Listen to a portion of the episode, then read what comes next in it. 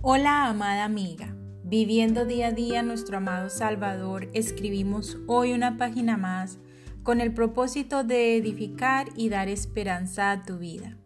Continuando con nuestro tema 6 aspectos importantes de la soltería, hoy nos corresponde estudiar el primer aspecto que se titula Tanto la soltería como el matrimonio son dones de Dios. Muchos adultos solteros tienen una tremenda presión y un deseo abrumador por estar casados. Piensan que sus vidas no son completas si permanecen solteros. Sin embargo, la Biblia dice otra cosa.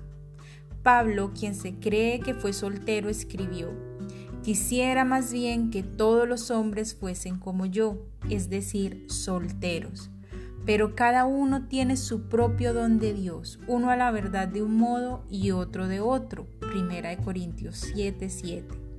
En este versículo Pablo reconocía que la soltería podía mantenerse solo si Dios capacitaba al hombre o a la mujer para ello.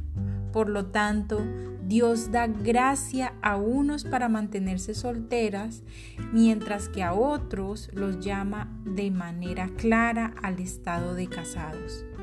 Esto es una posición individual y no podemos adoptar ninguna legislación general que sea de aplicación universal. El enfoque aquí, querida mujer, es que debemos esperar en la voluntad de Dios sin desesperar. Él se encargará de poner en tu corazón su gracia y su don. Y no olvides que antes del matrimonio o la soltería, el sentir más grande que debe existir en tu corazón es el de amar a Dios sobre todas las cosas y el de esperar, conocer y hacer su voluntad, inclusive por encima de nuestros anhelos y deseos. Oremos, Señor, Conozco ahora que la soltería es un don que proviene de ti. Si en, tus planes está mantenerme exclusivamente para tu servicio, ayúdame a cumplir con tu preciosa voluntad y mantenerme santa para tu honra y tu gloria. Amén.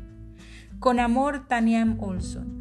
Nos veremos en una próxima oportunidad con una reflexión más aquí en Diario de una Mujer Cristiana.